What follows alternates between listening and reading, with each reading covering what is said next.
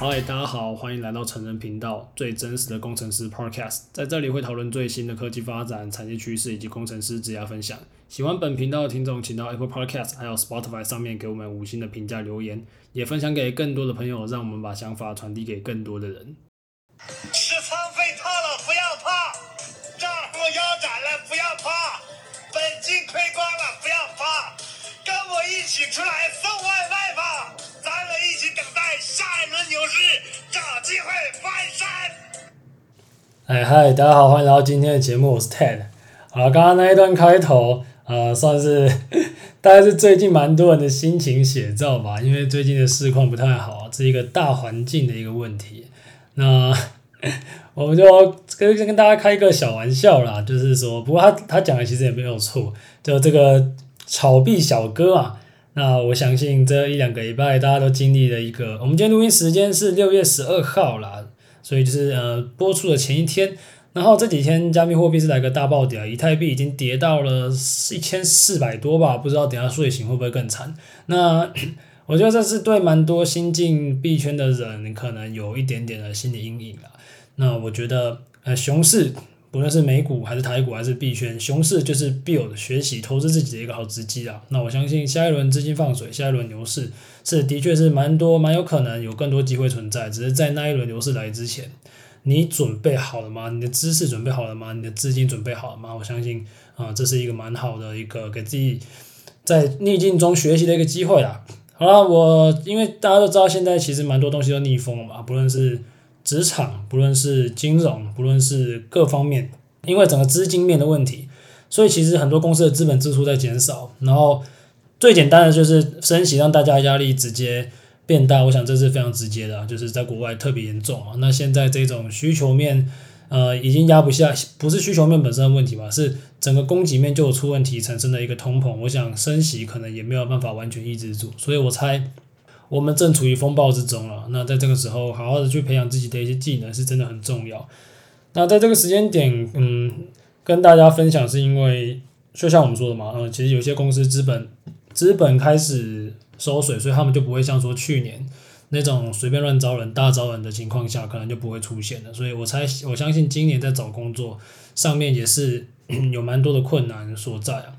那我觉得在逆风的时候，反而是我们能够提供价值的时候，因为如果你在顺风的时候，你上了这间公司，可能未必是自己很厉害，也未必是我的建议很厉害，有可能只是因为一个时机上的问题，这是。我们大家都知道嘛，就是在风口上你是比较好顺势而为。可是，在这种逆风的情况下，我会希望，呃，可能大家充实自己的同时，我也希望可以把一些机会，把一些想法提供给大家。所以，呃，在这个系列，我即将会推出，嗯，可能三到四集吧，我们会有三到四集的内容来真跟大家怎么讲，怎么样去求职啊。我们开玩笑就是 work fly 啦，因为以前有那个前阵子不是有那个走路赚钱嘛，work to earn，那我们现在回归 work。W O L K work to earn，我们真正呃，如果你是不是一个专业 trader，我相信在熊市里面靠着自己的本金收入去累积是相当重要。啊，我预计做四集，今天是第一集。那这四集我大概会包含说，第一集是履历与你要怎么样找你的职业方向啊，我会针对工程师在特别在软体相关工程师方面给一个建议啊。然后再来第二个部分是要怎么去通过刷题，还有一些如果你是比较 senior，可能是系统设计的一些考题，或者是一些你的比较偏技术型的面试。然后第三个部分的话，我们会介绍一些面试技巧。那面试技巧可能也会包含一些呃 HR 相方面，你要怎么呃你的薪资福利你要怎么算，或者说诶你要怎么在一些比较偏向是人格特质方面的主管表现出你的一些，让你自己更容易去。拿到这个职权，因为通常我们第一关会是面技术型，就前几关会是技术型，那在后面的关可能比较多会是针对你人，比如说看你之前的专业经验，还是看你这个人格特质等等。那第四个部分我会分享说，诶，怎么从包括我自己的心得，怎么从一个 junior 变 senior？那你你要做哪些哪些东西可以让你自己脱离一个比较 junior 的工程师？你要怎么样成为一个 senior 的工程师？这或是我们在这四集里面想要跟大家涵盖的一个方向。OK，跟大家介绍完了呃这这一个系列之后呢，我想今天这一集啊、就可以看标题上面讲了，大家应该都有预期，这是一个找寻职业方向跟你履历要怎么写的一个呃分享了。首先找方向的部分，这个部分我可能也是就分享一个大致上比较偏心性面的想法，因为毕竟说找方向的方式，我们之前有大家可以回听我们前面的集数，有非常多转职的听众，或者是他是本业，可是他也在本业上面做的有他的一些想法的一些来宾，我觉得是这样子。呃，我们在每一个人在选择职业里面，你势必会有很多可能遇到的碰撞。不论是说像我们现在你，你就是呃职缺变少嘛，或者说已经没有像之前的选择那么多元，可能现在就变成一些硬需求的会开，比如说一些产线需求的缺，它始终是需要存在。可是，一些比如说它比较偏向是新技术导入的，或者说它要去做一些前端 research，就是它可能它。公司未必还有还有这样计划的人，就投入一些新的研发，这部分的人，呃，有可能会变少。如果看那间资那间公司，他愿意花多少时间投资他的未来，一些比较小型的公司可能就会变少。那这种时候，你要去挑选一些类群，就你要知道说，你在顺风的时候跟逆风的时候，它在市场上表现出来的一些市场状况，它可能也会有所不同。好，那我觉得我今天会分享的类群大概分像是以下几个。主要就是软体相关的工程师，包含比如说一些公司它的嗯 software engineer，可能是它内部的一些呃，反正软体相关的，或者说一些前后端，还是 DevOps，还是 QA，那或者说分位，还是 algorithm 这部分，我会今天呃对这些东西比较大概有一些想法，等下可以稍微分享一下。然后我也讲跟大家讲说，我觉得啦，客观的讲，自己觉得软体工程师他的门槛是门槛不高，可是你要成为好的软体工程师是很高，就你要跨入门不高，因为你看到大家都是转写程式的人很多嘛，但你很少听到有人转去画电路，因为你一去画电路，其实你的 你要你要的那些基础知识、先备知识是很多的嘛，你很难说你去补个一年，你就把那些电机系学四年六年的东西补回来。但是转软体的人是很多的，那呃为什么其实有也有必须要去。感谢这个资讯时代啊，我们这资讯时代能够取用到的资源真的是太多了。那它是一个利器，也是一个，它是个双面刃啊。就是如果说你懂得运用它，即便你今天的位置踩的错，你还是很有机会导正回来。但如果你不好好利用，那你就会被人家超越，那这是非常有机会的。好，那我这边会分享的一些内容比较偏向是。Junior to Senior 这个 level 的工程师，他们应该要做，从你可能刚毕业，然后你要成为一只 Junior，还是说你 Junior 要升 Senior，或者说你现在是 Senior，你要去找 Senior 的工作，呃，大概在这个 level，我我比较有一些想法。那如果说一些，呃，当然我们听众应该也比较少那些年纪比较大的一些主管的一些朋友。那如果说，哎，如果你们你们真的有这这方面的听众，也欢迎跟我们交流。那因为我们的大部分听众都算是，呃，可能就算是相对年轻，就是大不了到三十出头这样子。啊、不会说真的是那种有五十几岁这种非常非常资深的听众，所以我会针对这一个部分做分享。第一个是我也只会这个部分啊，我觉得我们在这个 junior to senior level 可能呃五年以内我都觉得可塑性是很高了，那三年以内就更高了。你要选择职涯的时候，你要选择诶，你要选择是你的兴趣吗？还是你要选择薪水吗？这个也是在我们一开始选择的时候非常重要的要去思考的点嘛。就像因为比如说一些大公司。他们做的工作内容可能不是真的那么有意义。那假设你去做一些很 routine 的工作，那就变成说你五年之后你的竞争力变很低嘛。然后再来就是，如果说你是去一间小公司，那你可能全前面从从头到尾都摸过一轮，你花了两年，你的薪水不高，可是两年把技能点一点之后，你再往上跳，然后再往上跳，你都是做那种比较核心的，那其实你未来也是有可能薪水更多的嘛。那我我套一遍一句前辈告诉我的说。呃，我们现在都不是最赚钱的时候了。你现在，你现在可能年薪一百万、两百万，还是几百万，但是你知道，你四十岁，你有可能年薪七八百万，都是有可能的。所以，那个你要成为怎么样的人，你就要，你就要在你这个时候去累积。因为我看到，我相信我现在讲这些话，蛮多听众朋友应该都有共鸣。你应该蛮靠，蛮多看到你们公司内部的，有一些可能三十几岁、四十几岁，他程度其实也不是到特别厉害。那他可能卡到一些 manager 的职，那算他不错。啊，如果他不是 manager 的话，其实他就会变得有点像浪人，因为他的技术不够，他也不能够带专案。可是他工程师可能他有家庭有小孩，他也未必会真的比那些刚毕业或者说年轻有年轻气盛、年轻还有时间的年轻人，他们更会多少？那这种时候，那就是工程师的中年危机啊，我觉得。所以之前听众朋友有问，呃，有在 Q&A 问我一个问题，说工程师会不会有中年危机？然后我回答是，呃。程度不好的会，对，没错，因为你程度很强，你基本上是一通电话你就哪边都可以去，好吧？呃，讲刚才讲的有点多了，我觉得我们就是在选择的时候，你要选择这个东西是不是适合你，它是不是一个长线发展的好的方向，这是非常重要的。那当你选择好了方向之后呢，我们要做什么？我们就要去分类你的。我单纯以软体工程师这个类群来跟大家讲啊，因为大家都想说，诶，经常听到有人说转写程式，很多人在讲这个，说我要转去写程式，我要写扣但事实上写扣对外面的人来说是个，就像是。你今天去，你今天说，哎，我要我要转成厨师，听起来很很很很明确又很不明确，因为你没有说你要成为什么厨师，你要成为中华料理吗？还是日本料理？还是什么泰国菜？这也是要分的嘛。同理，软体工程师也有非常非常多的类群，比如说你写一些你们现在用到的一些。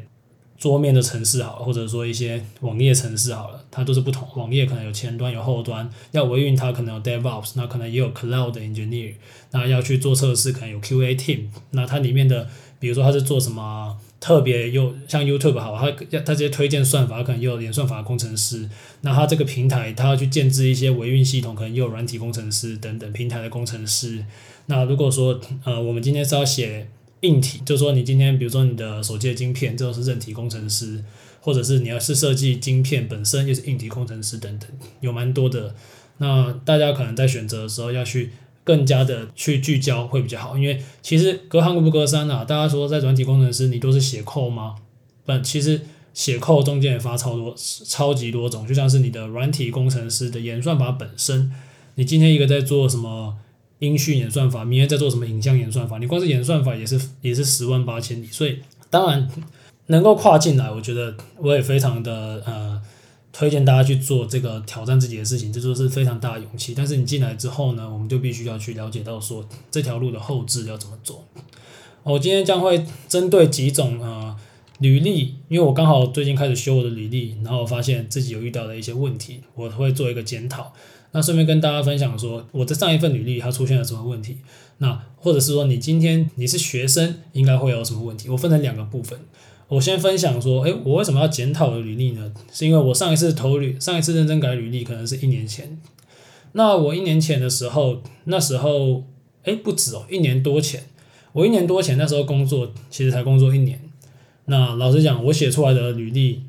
真的觉得有点学生味。那因为我现在已经是一个呃双相对 senior 的一个工程师，所以呢，呃，我已经把我的履历把那个学生的味道拿掉。那我希望大家看到这一份履历就知道说，诶，这是有经验的工程师。那中间差别是哪些地方？等下稍微告诉大家。我们还是先先来跟大家讲说，一份好的履历，这不论你是不是学生，他应该要有的几个几个重点啊。我现在直接用我最新的履历跟大家分享。为什么我会觉得我之前那份履历？呃，很像学生呢。我讲出几个点，因为我觉得我那时候在学生阶段做，就是比重还是在整个整个 later size 的履历里面占的比重可能有超过一半，所以看起来就很很像学生。而且其实当时我并没有针对履历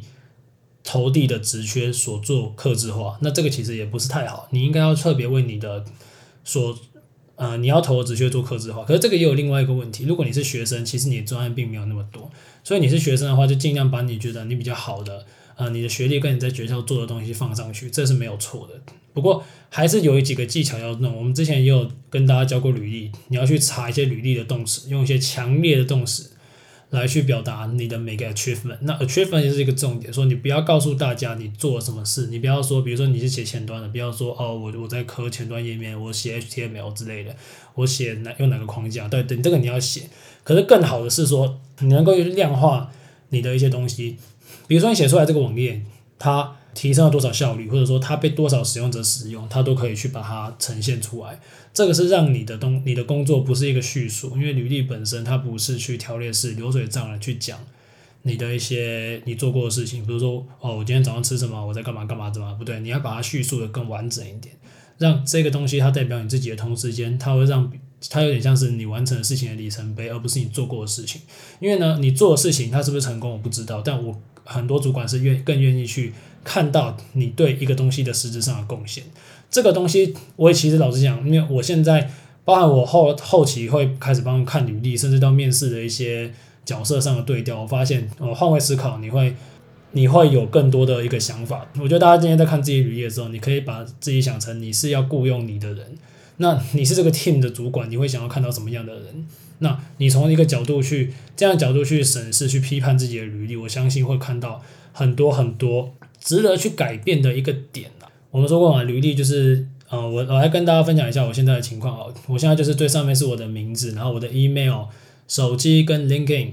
然后下面用很短的篇幅带完我的教育，就是我的硕士跟我的学士，然后有我的工作经验。那我工作经验呢，呃，我也是着重在一些关键字，你一定要你用到技术的关键字，一定要把它列出来。比如说你是 deploy 在 AWS，你就 AWS；你比较会写 Python，你就写 Python；你比较会写呃 C 加加，你就写 C 加加。那你你你比较熟悉的一些算法，或者是你比较熟悉的，假设你是后端，你用了哪些 database，你用了哪些技术，你就可以把它列上去。但你可以说，尽量是把它配合在你的 achievement 里面，比如说你今天 build up 一个嗯 Python 的 package，然后 to 干嘛干嘛干嘛，然后去达成什么样什么样的成就等等的，像这种东西，它让大家在看到你这个使用的技能数本身，同时看到你用这个技能产出的一些价值。OK，我第二个部分就是写我的工作经验。然后呢，接下来我下面就接我的 skill。那我的 skill 这个时候就写的更多元了，就是我我我常常在面试，我看到有些人 skill 是写了一大堆，写了十几二十个、二三十个都有，然后全部都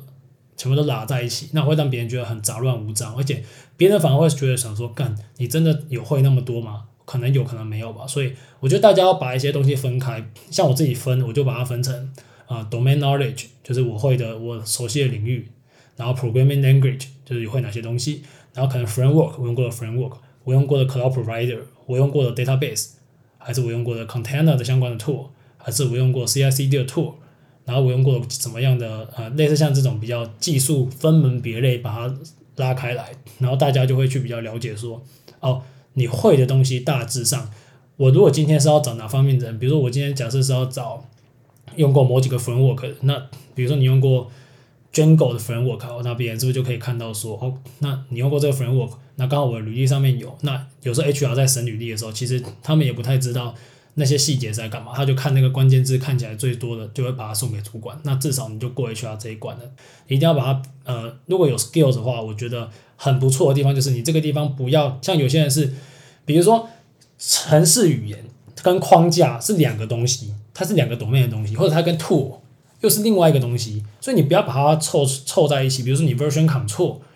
你就写什么嗯 prefers 还是什么 git，你不要做什么你妈的那个 git，然后后面加一个 c 加加，后面再加一个 aws，这是完全都不同的东西。aws 你就把它放在 cloud provider，你什么 mysql 你把它放在 database，你的 django 放在 framework，你的 python 都放在 programming language，你的 domain 哪里就是放你自己你们公司在做的事情，比如说你是做什么游戏啊，自己在做什么其他有的没的这样子。呃，分门别类去标示自己的技能，我觉得很重要。这个地方算是说，诶，以我这样来讲，我这个懒人，我看履历，其实我会先，我还是会先看学历啊，因为，因为毕竟说，诶，太高层级的不会给我面试嘛，所以那那一个层级的面试基本上我不用看，所以我看的都是这种 junior to senior，所以，诶，基本上你毕业三三五年内，那学历还是我还是会看一下，然后再就看你的 skill 嘛，然后再往下才会看你的一些细节。OK，那我下面两个部分呢？呃，我之前放了比较多我在学校的一些 project 的经验，我现在把它改成 research 的 experience，就是把我自己的硕士论文，跟我做过的产学合作，跟我自己发过的 conference 论文，我觉得比较重要的几个放上来。那篇幅也把它缩短，因为我想要让大家觉得，诶，我今天已经是一个更专业的工程师。然后在下面我也放了一些我我做过自己做过蛮多 side project，然后我放了两个我自己觉得，诶，做出来比较有。能够说服别人，看起来比较像样的一件 side project，所以我现在的履历大概是这样。那对比我之前的差别呢？我自己觉得，嗯，是整个版面上我把它做的没有塞得那么满，那我让他有点余裕、有点空间。可是呢，我也不是不把把一些重点中的重点留下，像我砍掉了什么部分。其实我之前已经砍了一部分，一些比如说你的那些什么，我的英文能力，其实我也语言能力我也把它砍掉了。因为我讲中文，然后我对我英文也蛮有信心，我相信我的这一份英文履历就足以让他相信，而我的英文是不差的。那我把我在学校拿的很多奖项都拿掉了，因为呢，其实，呃，以前是因为我大学的时候，硕士的时候让他知道说，哎，其实我在学校时间也做过蛮多事情，但这些奖项出了社会之后，可能未必那么有重要，所以呢，我把它放成几个我认为更重要的 side project，然后在 side project 我把技术含量提高，让大家看到我对于技术的掌握度是更好的。那这个部分是我呃给大家，如果你今天你今天已经脱离了学生身份，那你应该要用一个更 senior 的工程师。如果你今天是不只是学生，你今天已经工作一阵子，你应该把你的专业度把它拉上来。但我知道，如果你是三年内，其实你工作经验还是有限。那如果你有些 side project，你也可以把它放进来。那把你比较优秀的在学生时代做过的经验放下，我觉得是一个三年内的履历，我大概会这样子去推荐。那如果你是一个学生的话，当然你的东西肯定会更少，所以。我们之前的十几集那边有一集是讲履历，也会比较符合那个情况下，我觉得是一个学生适合去做的。那我这边一样快速带过，就一样是你在学校做的一些研究。那呃，如果你的专专案太少的话，你做一些课堂的的一些专栏，然后有用到一些相关那个 job job description，就是它的那个 JD，它的履职缺资讯上面的一些。关键字上面的一些关键技术，有在你的某几门课门、某几堂课里面有看到，你也是有办法把它放在里面当成，因为毕竟学生我们都可以谅解说，你学生阶段能够累积的东西都比较少，所以这也是一个方向。那我刚刚其实已经先预先提到说，诶，JD 就是我们要针对 JD 客制化吧，所以哦，我这里随便开了几个缺，我们稍微过一下，比如说今天 Software Engineer，像比如说它上面写说，诶，Familiar with C Programming Language，你就知道说这个大概是。呃，我现在开一个联发科的职缺网站来看，然后我照着念，这就告诉你说，它就是要 C 语言，所以像是你去读我们大补帖就很有用。那下面就写 Embedded System Developer Experience，就是说你有没有去做过一些嵌入式的，所以呃，然后你要 Familiar with Linux，那这种东西你就很明确知道说，它要找的是分位，所以你可能你熟一些 C，熟一些作业系统，那或者是你有一些嵌入式板子的经验，你把它写多一点，它就可能去帮助到你找到这份职缺。好，我现在在找另外一个纯软的，可是像有另外一个纯软的，它是说，诶，familiar with C 加加，那你就要有意识到说，诶，这个东西可能写相对上层，你对 OOP，你对物件导向，甚至是 design pattern，你可能要有些了解。那它的产品是做什么？像这个产品，比如说它是做 EDA，你就可以预见到说它是开发软体，就不用去碰一些板子。所以你在，当然你也要在 Linux 上面开发，可能也是基于一些 command line，但是呢。呃，你对于一个语言掌握度，你要的面向就不太一样。可能你是要对于整个物件导向的架构，或者是你对于软体开发，你要怎么做的更精简。因为在在纯软上面，对于一些 coding style，或者是对于一些时空间复杂度，对于一些软工方面的要求，它是相对高的。那如果你今天你是 backend 呢？像我今天开，我现在又开到一个 backend 的职缺，他可能说，诶，你会的一些语言，比如说它上面写说。诶，Python、JavaScript，那你就知道说，诶，它可能是 maybe 是要建一些 microservice 之类的，然后你要守一些 database，可能一些 SQL，一些 MySQL。那这时候如果你是要面这方面的，你就要把它的职缺上面的东西尽量。我知道大家在学生时期，或者说在你做做做很多专业实习，你可能。我在学，我大家什么都碰，我做过网页，我也开发过机器人，我也开发过什么。但是这个东西是要一个排列组合的。如果你今天要面什么，你就把这个东西的比重增重；你要面另外一个，就把相对应的比重增重，这样会增加你上的机会了。那当然，如果你是比如说你是 front end 的，那你就把你的呃一些作品，比如说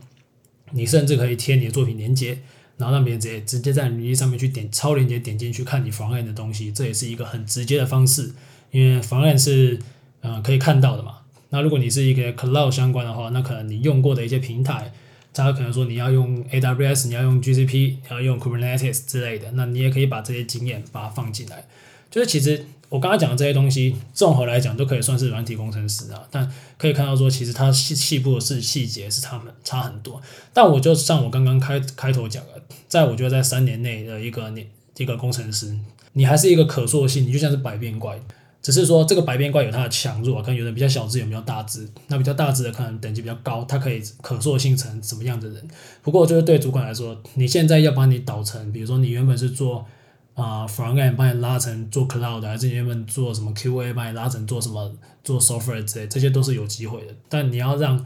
他们看到你的潜力，所以我会觉得，哎，好好的去把你的东西整理好。然后呢，一些基础的未来再跟大家讲怎么过一些基础的面试啊，只是说把你的一些潜力，让他看到你是有潜力的。那当然，履历它本身也是很重要的一关。除了你把你的东西条列式数值化的的整理出来，这个东西不只是让他认识你这个人，他同时会理解到说你的英文能力不错，你的同整能力也不错，你去整合一个东西，你去把资讯可视化，你去把一些呃资讯聚焦能力，它也是非常好的一个优点。所以我们通常看到有的那种，像我之前有面试过一些人，履历写的十页，我看了我就想直接要回家，因为我觉得说这个基本上就是告诉我说，哎，你你连一个基本上同整的同整的能力都没有啊，履历基本上就是一页。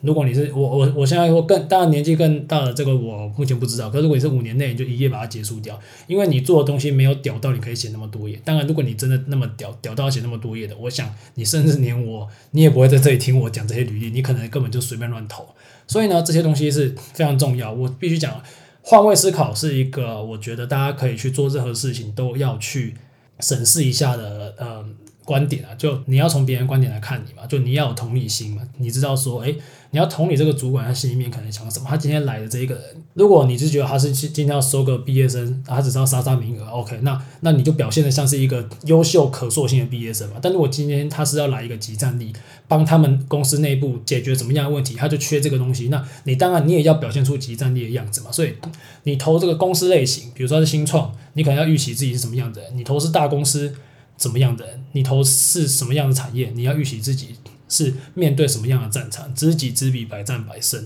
我们要随时时时刻刻去分析我们现在投这个东西的职缺的属性，他想要找的人。那你也可以去爬很多文，问里面的一些学长姐等等。去你越了解越多，你就可以越能够去做一个好的呈现。那当然，这个在面试部分也是很重要。只是说我们在履历毕竟是第一关，我们希望你的这一个。代表你的这个包装，它是要好看的，那你才有后面的东西可以用。所以在第一位的话，我觉得呃，最后就是总结一些结论了。呃，我觉得大家在这种写履历的时候，你一定要去数值化你的一些内容，比如说你今天提升的效率提升了多少，你今天 train 一个 AI model，你提升了多少的那个精准度等等的，然后用动词去开场。就是说，你今天 build something, develop something, design something 之类的，然后条列式，然后尽量可以用一点粗细去把你的标头跟你的内文分开，让你的履历看起来更易读，就是更好读一点。然后技能也要分类，然后尽量写成就，而不要写你做了什么事。不要说哦，我今天什么，就是写那种很 rough 的，就是尽量写说你达成了某个里程碑。然后换位思考，想想看你今天是主管，你今天是一个。呃，用人主管，你会想要看到怎么样的人？那大家就这样子去不停的挑战几次自己的履历的时候，你会发现，诶，有很多缺失可以做。那如果说你想要更直接的，我觉得你甚至可以找三几位朋友，你们大家就一起找工作的，或者是说，呃，一些前辈，你就丢给几位前辈看，综合他们的意见。那你知道吗？多一点人的意见合在一起。那也可以去掉一点杂讯。那如果他有他们共同提点出来的一些问题，我相信那个问题就是你必要去解决的。然后可能来回过个几次，把你的履历整理好之后，你就可以开始慢慢尝试，先去投一些有相关的公司，可是未必是你真正想要的公司。然后先看一下说，诶，这个方式，这个履历是不是这个直觉喜欢的？那你也可以去练习面试看看。我觉得就是，嗯、在我们这样子找工作它的过程本身，其实也蛮多东西要学习的吧。我们说嘴炮嘛，现在就 work fight 的时候，所以你要玩 work fight，那我们当然也是要好好的玩。那今天第一个第一章，我们就教大家怎么样去改好你的履历。那如果那我可这边可以稍微预告一下，然后因为很多听众朋友会私信我们，就是关于这一些履历啊、转职等等的方式。那我们也非常感谢各位听众朋友的的关的支持。那我们未来有时间，我们也会再多做这方面的内容。我们未来会呃提出一些服务了，就我这边会一个礼拜开出很短，我可能一个礼拜开出非常少的时间给大家去预约我们的那个咨询的服务。那详细的内容我们会在未来的一阵子去把它公布。那当然呃这个可能是一个收费服务，但我我们会定一个合理的价位之后再跟大家公布。那如果大家没有这样预算，你也可以参加我们 Discord 群组，那是免费的，大家可以去里面做发问。那因为说诶蛮多人希望我们做帮忙，可是我们真的没有那么多时间。那我们就打算推出这样的服务，然后去帮助真正，诶，你真的很希望我们帮忙你，那我们就把我的我的时间空下来，来帮助这些有听有需要的这些听众朋友。那今天我希望，嗯，在这种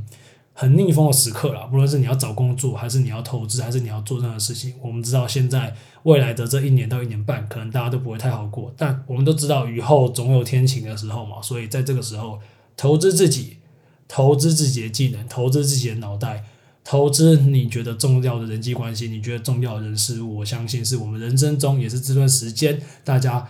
呃应该要好好去审视的一个点。那我们在这里非常感谢大家的支持。那今天节目到这里，那先这样，谢谢大家，拜。